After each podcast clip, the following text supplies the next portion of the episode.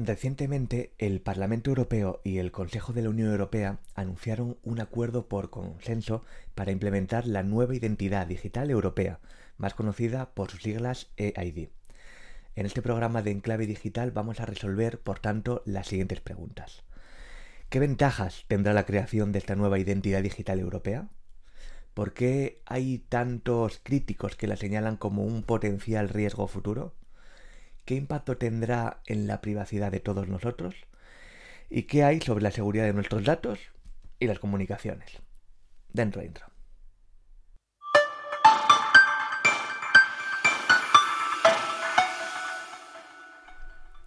Básicamente estamos ante una suerte de DNI o NIF, es decir, un documento de identidad que en este caso sería digital y nos daría acceso a la práctica totalidad de servicios administrativos en la Unión Europea y mucho más.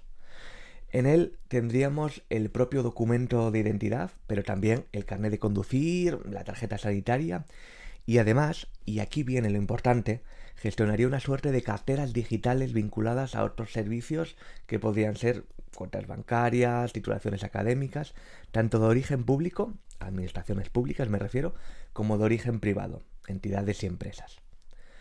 Por último, sería obligatorio para todos los proveedores de certificaciones y o titulaciones de gran tamaño, se entiende que hablaríamos de multinacionales, no del e-commerce de Paquita, la florista de la esquina, ofrecer compatibilidad con el EID europeo. Lo que no sería obligatorio es que el ciudadano europeo utilice este EID para otras actividades. De hecho, podemos decidir utilizarlo para alguna cosa y para otra no, o directamente mm, seguir utilizando los sistemas de identificación que tengamos a día de hoy. Podremos decidir cuánta información nuestra queremos compartir, con quién y para qué.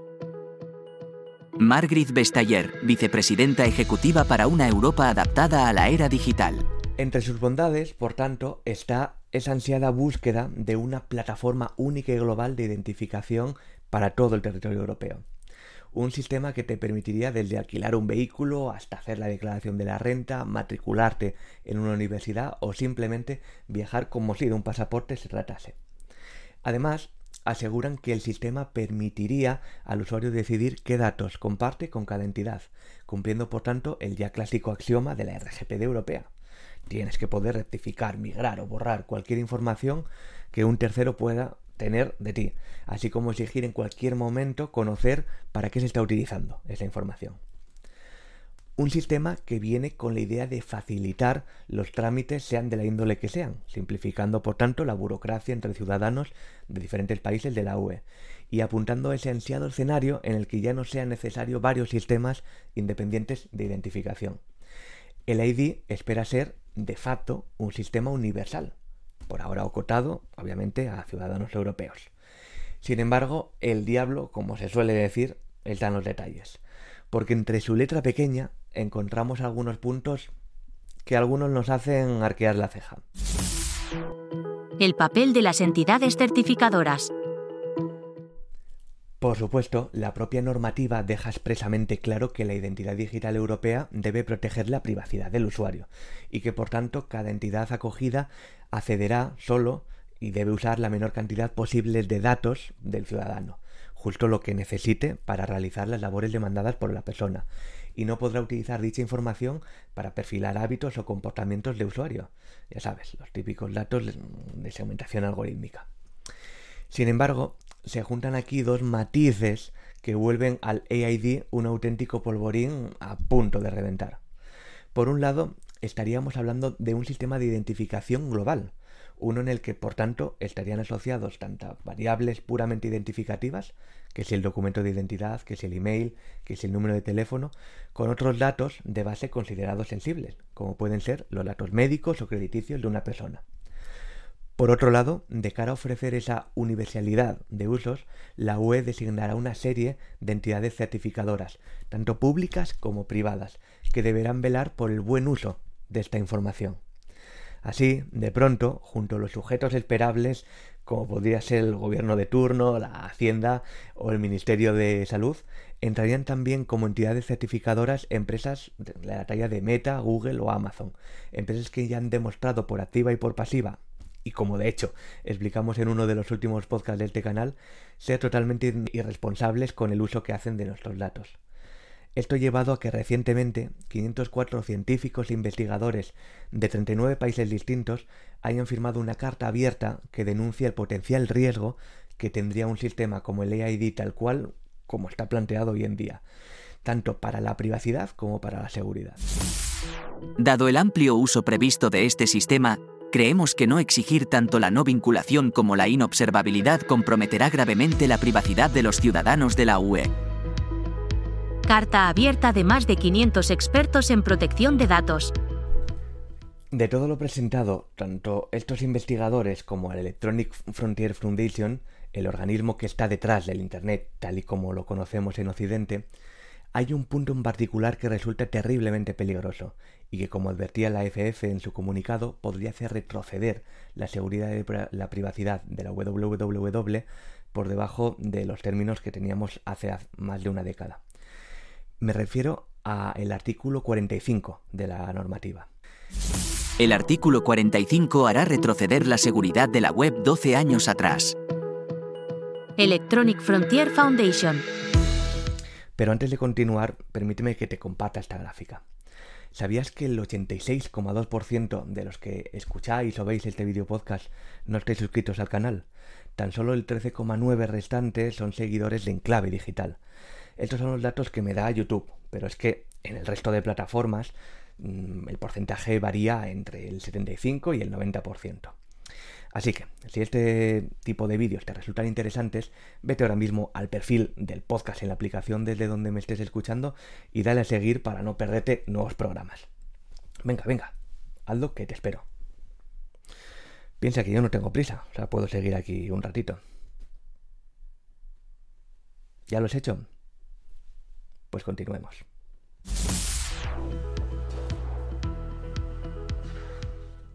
Volviendo al artículo 45, en él se flexibilizan los requisitos de seguridad que deben cumplir las CEAS, las entidades certificadoras, a la hora de ofrecer una conexión segura. El candadito, para que nos entendamos, que acompaña cualquier conexión que haces desde tu navegador mediante HTTPS. Si no sabes a qué me refiero exactamente con eso del HTTPS, te dejo por aquí otro programa de enclave digital en el que hablaba precisamente de ello, de su importancia. En particular, lo que dice el artículo 45 es que los navegadores web tendrían prohibido imponer requisitos de seguridad modernos a ciertas CEAs sin la aprobación del gobierno del país de la UE donde el usuario está intentando conectarse. ¿En qué se traduce esto? Pues en lo que parece, Gracias al artículo 45, los gobiernos de la UE podrían arbitrariamente elegir que la navegación a X páginas o servicios online o de X usuarios se realice mediante conexiones HTTPS que realmente no están cifradas de punto a punto, sino con un cifrado cuya clave podría estar en manos de la CEA asociada y por tanto también en manos del gobierno. Es decir, que pasaríamos a un escenario donde las conexiones HTTPS no asegurarían de facto una conexión privada, a sabiendas de que podría haber agentes certificadores, organismos privados como las empresas antes mencionadas o públicos y por tanto supeditados al gobierno de un país, que podrían acceder libremente a las comunicaciones que hicieran los usuarios desde los servidores web desde donde se conecten. Y ojo que esto afecta tanto a usuarios de la UE como de fuera. Basta con que la conexión tenga que pasar por alguno de los cables de la UE para que ese cifrado de punto a punto pueda ser roto por alguna de las partes. El problema de la privacidad, nuevamente. Me parece importante señalar una vez más que este tipo de decisiones, encubiertas bajo el ya manido interés por la seguridad nacional o encuadrado bajo objetivos tan loables como la lucha contra la pederastia o el terrorismo, siempre, siempre acaban siendo contraproducentes para todos nosotros. Que con la búsqueda de proteger los intereses de unos pocos se acaba comprometiendo la seguridad y privacidad de todos. Y sí, no me queda otra que parafrasearme o, o, como diablo se llame cuando lo haces en vídeo con aquella historia que os conté hace unos pocos episodios. En mis talleres y charlas pongo de ejemplo habitualmente lo que ocurrió en los años 30 del pasado siglo en, en Holanda. El gobierno de aquel entonces decidió incluir intereses religiosos dentro de los datos que ya recopilaba en el censo nacional. Su objetivo, Pues el más lícito y democrático posible. Hacer llegar de una manera más justa el reparto económico a las entidades religiosas basándose en el número de ciudadanos que se identificaban con una u otra religión. Esto, como digo, per se no es malo. Sin embargo, dos años después, ya sabéis lo que ocurrió. Holanda fue invadida por los nazis. Y claro, como te podrás imaginar, cuando llegaron los nazis, ya tenían el trabajo hecho. Quédate con un solo dato. El 90% de los judíos holandeses murieron en el holocausto. El 90%. La cifra más alta de todos los países invadidos por el Tercer Reich. Y sin ponerme tan melodramático, hace apenas un par de años vivimos una situación parecida con otra base de datos que acabó en malas manos. En ese caso, la base de datos de informantes que tenía el gobierno de Estados Unidos y que se olvidaron en los dispositivos eh, de identificación dejados en Afganistán cuando el ejército abandonó el país.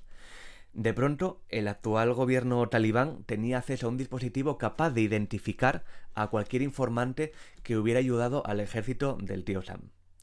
Sobra decir que dos años más tarde no hay ni uno solo de estos informantes vivo, pese a que sí, dijeron, cuando llegaron al poder, que no iban a tomar represalias contra ningún enemigo del régimen.